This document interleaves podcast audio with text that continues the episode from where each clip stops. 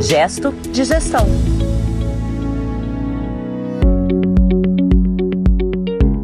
Olá, bem-vindos ao Gesto de Gestão, bem-vinda, bem-vindo, o podcast da administração de escritórios de advocacia. Aqui quem vos fala é o Alexandre Lupe e essa é uma iniciativa do André Porto Alegre, meu amigo e jornalista, especialista em gestão legal. André, seja bem-vindo de novo ao seu, ao nosso Gesto de Gestão. Ao nosso Gesto de Gestão, Lupe do Zagalo também, né? Chegamos ao número 13, né? O número que o Zagalo é gosta. Mesmo, é. Estamos, vamos, verdade, vamos, verdade. vamos convidar uh, o Zagalo para participar também desse gesto de gestão, que hoje trata de um assunto, Lupe, que sempre me perturbou no convívio com os escritórios de advocacia. A excessiva e desproporcional exaltação à qualidade dos serviços de qualquer sociedade de advogados. André, agora, não sei, Exaltar a qualidade dos serviços me parece ser um discurso, uma narrativa muito pertinente a qualquer prestador de serviço. Por exemplo, eu aqui posso dizer assim, André, considero a Compasso como uma das melhores produtoras de podcast do Brasil, por exemplo. E eu também considero, Lupe, com certeza ela é. Mas você certifica essa condição por meio de uma carteira de clientes de muita reputação, de uma atualização permanente dos teus equipamentos, da tua tecnologia, com programas alinhados aos temas anuais e por uma série de indícios que qualificam a Compasso como uma das melhores produtoras de podcast do Brasil mesmo. Mas na advocacia não é assim? Não, não é. Os advogados recorrem com muita insistência, Lupe, à qualidade dos seus trabalhos como se isso fosse um diferencial. Ou seja, em um mercado onde todo mundo presta um péssimo trabalho, prestar um razoável, bom ou ótimo é motivo de orgulho e de exaltação.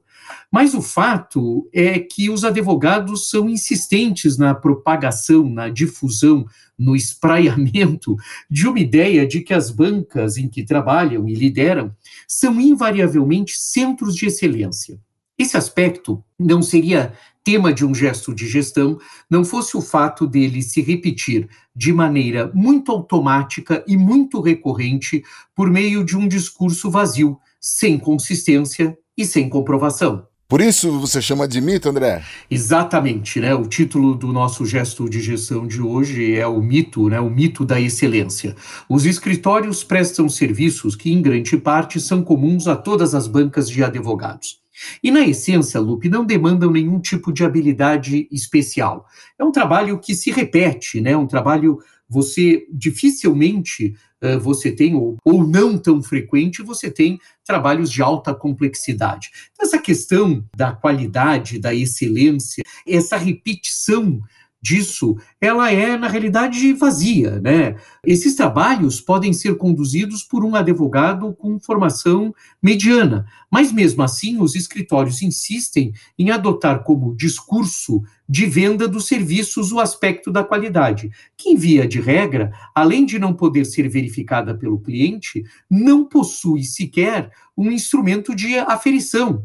Por exemplo, eu gosto sempre quando as pessoas falam sobre qualidade dos serviços da advocacia, os escritórios chamam para si essa qualidade, sempre me dá uma vontade, Lupe, de perguntar qual é a pesquisa que eles fizeram ou se eles já fizeram pesquisa de avaliação junto com os clientes. Porque os escritórios gostam muito de falar sobre qualidade de maneira lato senso, né, de maneira ampla, mas não fazem uma pergunta todo final do ano para o cliente, não mandam um questionário para o cliente de avaliação. Então, realmente fica sem possibilidade de você ter instrumentos de aferição. Inclusive, fica a dica aí para os nossos ouvintes, viu, Lupe? Eu gostaria muito de adotar como um gesto de gestão legal, a adoção de avaliações, não só da avaliação feita pelos superiores aos seus subordinados, ou que os escritórios gostam de chamar de avaliação 360, que é o fato dos subordinados uh, avaliarem as lideranças. Eu gostaria muito que os escritórios sistematizassem um processo de avaliação dos clientes sobre o seu trabalho. Aí sim nós poderíamos estar falando sobre qualidade. Mas a questão relevante nesse contexto é que nem todos os casos tratados por um escritório são de alta complexidade, como eu falei, ou exigem uma estratégia muito criativa. O dia a dia de um escritório é composto por casos ordinários, né? estão na ordem do dia, recorrentes, como já falamos, e, portanto, privados de uma contextualização que exija alta performance todo o tempo. Mas ao se apresentarem, Lupe, os escritórios caem na armadilha do mito da excelência, conferindo a si próprios um selo de qualidade que não existe. E pior, Lupe, muitas vezes pode ser desconstruído com alguma facilidade. É, André, você, você realmente é um crítico dessa postura. Mas assim, hoje, por exemplo, eu estou percebendo que existe uma veemência assim sobre essa questão, né?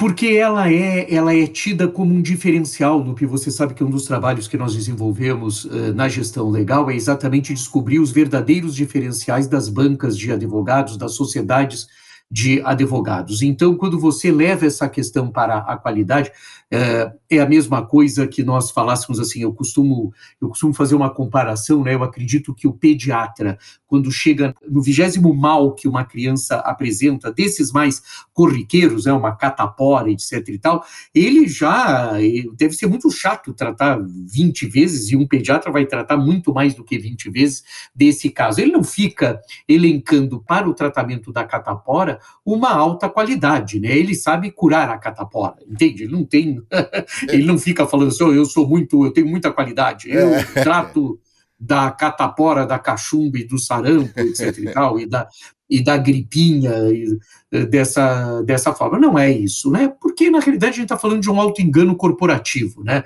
É uma forma de camuflar as deficiências e se blindar das críticas, no caso dos escritórios de advocacia. Que, invariavelmente, uh, Lupe, essas críticas recaem sobre a interface pessoal, ou seja, o trato entre o advogado e o cliente, e não sobre os aspectos técnicos. Voltando ao meu exemplo, quem sabe não tão feliz da pediatria, né? Mas é o seguinte: não é a questão que está colocada quando eu avalio um profissional que está cuidando do meu filho pequeno, por exemplo, não é necessariamente a sua capacidade técnica. Eu estou muito mais preocupado com a interface pessoal que esse profissional desenvolve, tanto com o meu filho como comigo. Né? Então, essa é a questão que eu acho que eu chamo de auto-engano corporativo, é trazer para a questão da qualidade técnica como se o, o atendimento ou a contratação dos serviços advocatícios se encerrasse na questão técnica. Isso não é verdade.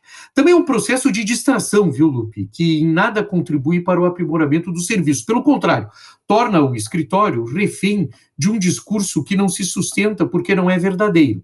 A advocacia praticada no Brasil e no mundo é um conjunto de procedimentos, às vezes e hoje em dia, tão automatizados que permite, inclusive, que se cogite que algumas atividades podem ser exercidas por uma inteligência artificial, por uma robotização. Então, como é que você poderia colocar a questão da qualidade nisso?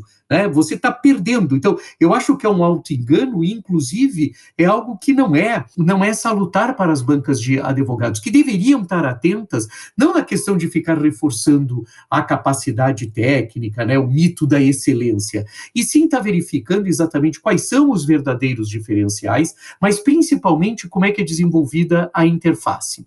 Depois de um tempo, Lupe, atendendo escritórios de advocacia nos aspectos de gestão legal, que envolvem a abordagem e a interlocução comercial, circunstâncias que reacendem o mito da excelência, comecei a brincar que eu só atendia bons advogados, né? Porque as sociedades de advogados atendidas por mim reuniam a fina flor do direito brasileiro, e que todos os profissionais mais medianos, digamos assim, estavam nas bancas que não eram minhas clientes. Tamanha fixação de que existe altas qualidade indiscriminada por todos os escritórios.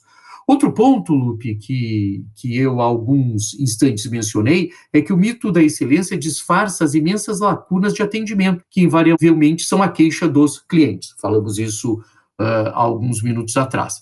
O atendimento é o caráter de atenção, é o caráter de empatia despendido por um advogado no trato não só com os clientes, como com os colegas também, né? ou com as questões técnicas sobre sua responsabilidade. E não o critério difuso, duvidoso e extremamente abrangente colocado sobre a insígnia de excelência do trabalho. Quando a gente pergunta para os advogados, Lupe, por que, que o seu escritório foi contratado? Ah, por causa da qualidade do trabalho. Não foi. É, 350 mil CNPJs de sociedades de advogados é um pouco pretensão você eventualmente considerar que você foi contratado por conta de excelência do trabalho. Desculpa, Lupe, me estendi, mas porque você falou da minha veemência sobre o assunto e realmente eu acho que é um assunto. Não, mas é, é, é, mais ou menos aquela coisa assim, né? Vendemos produtos de qualidade, nosso pãozinho é de qualidade, nosso. Mas é assim, é a tua obrigação prestar um serviço de qualidade. Se você falar vendemos pão, pãezinhos ruins. Né? Exatamente. Né? Mas vamos lá, André. é, eu acho que tudo isso porque você acredita que essa situação se repita com tanta frequência, eh, como você mesmo já testemunhou, né?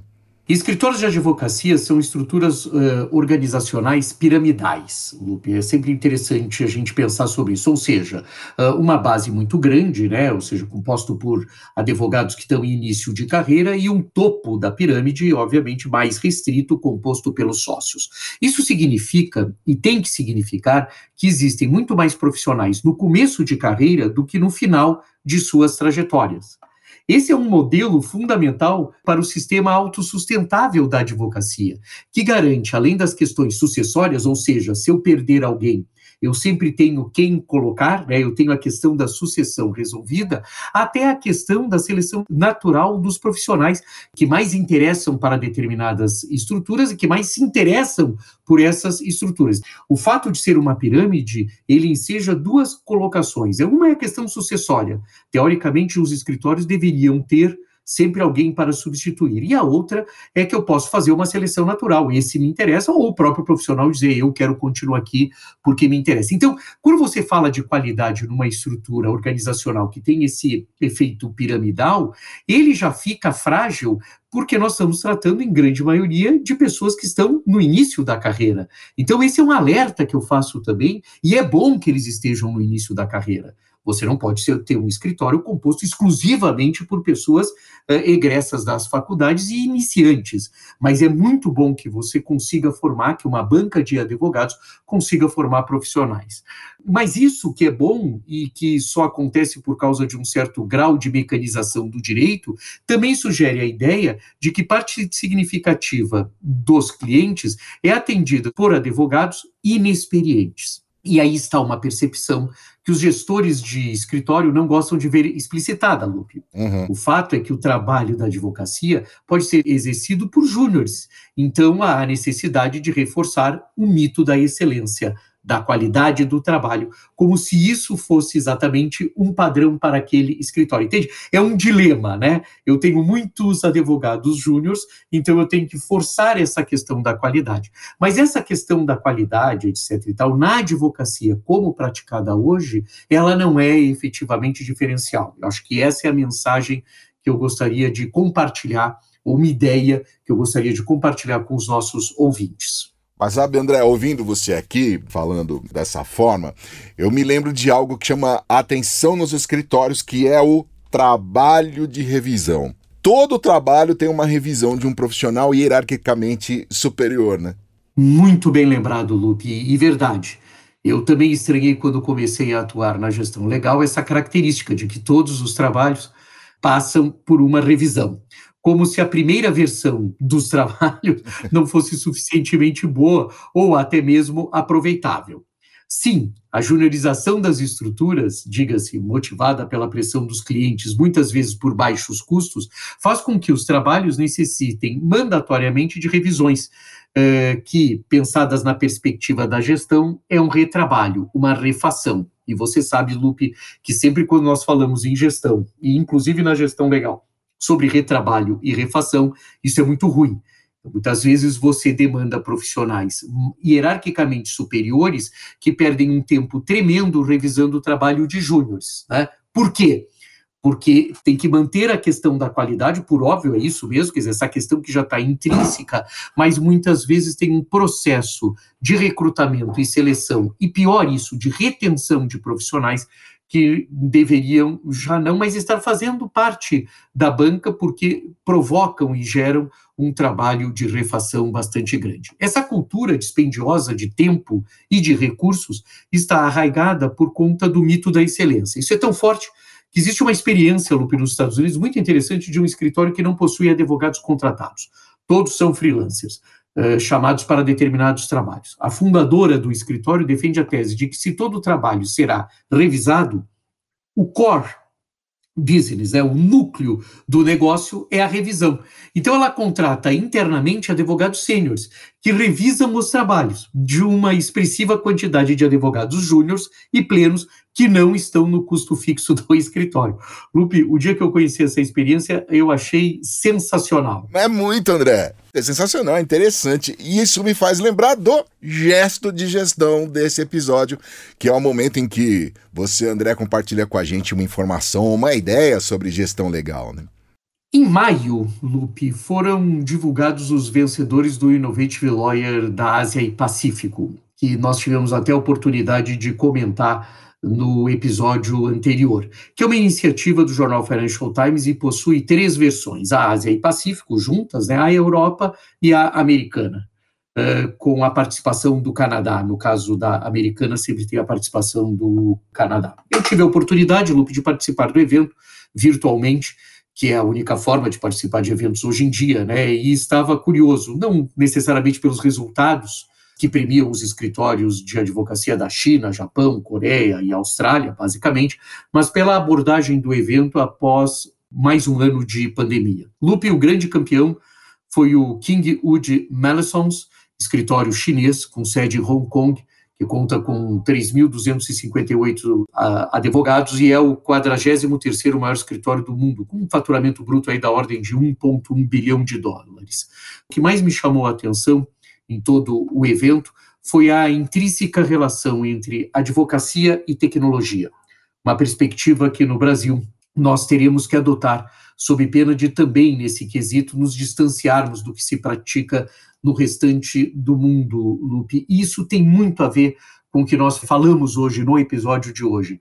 A gente chama uma questão de qualidade e cada vez mais no mundo você tem essa qualidade, ela migra dos aspectos técnicos que teoricamente podem ser atendidos em parte pela tecnologia e se coloca na questão da empatia, da sensibilidade, da transversalidade, do que a gente chama às vezes de smart collaboration, né? o fato de você chamar outras áreas para estarem atuando junto com os advogados, ou nessa área muito interessante que tem muito a ver com tecnologia, que muitos escritórios hoje nos Estados Unidos adotam, que é das ciências da vida, né? Você tem uma área que é das ciências da vida, que é exatamente para atender as empresas de alta tecnologia, de biotecnologia, que vêm crescendo, já vinham crescendo, mas que com a pandemia tiveram um salto bastante grande. O gesto de gestão desse episódio, então, é uma recomendação para se lançar um olhar Lupe, sobre os casos analisados em cada uma das categorias da premiação do Innovative Lawyer e verificar a umbilical relação entre bons resultados e tecnologia, o que sugere que a gestão legal brasileira se posicione sobre o assunto definitivamente. É isso aí, Lupe. Não é só um gesto de gestão, né? Me parece também um alerta sobre a necessidade de que a advocacia brasileira encare a tecnologia como elemento fundamental e não como luxo, certo? Certíssimo, é isso mesmo.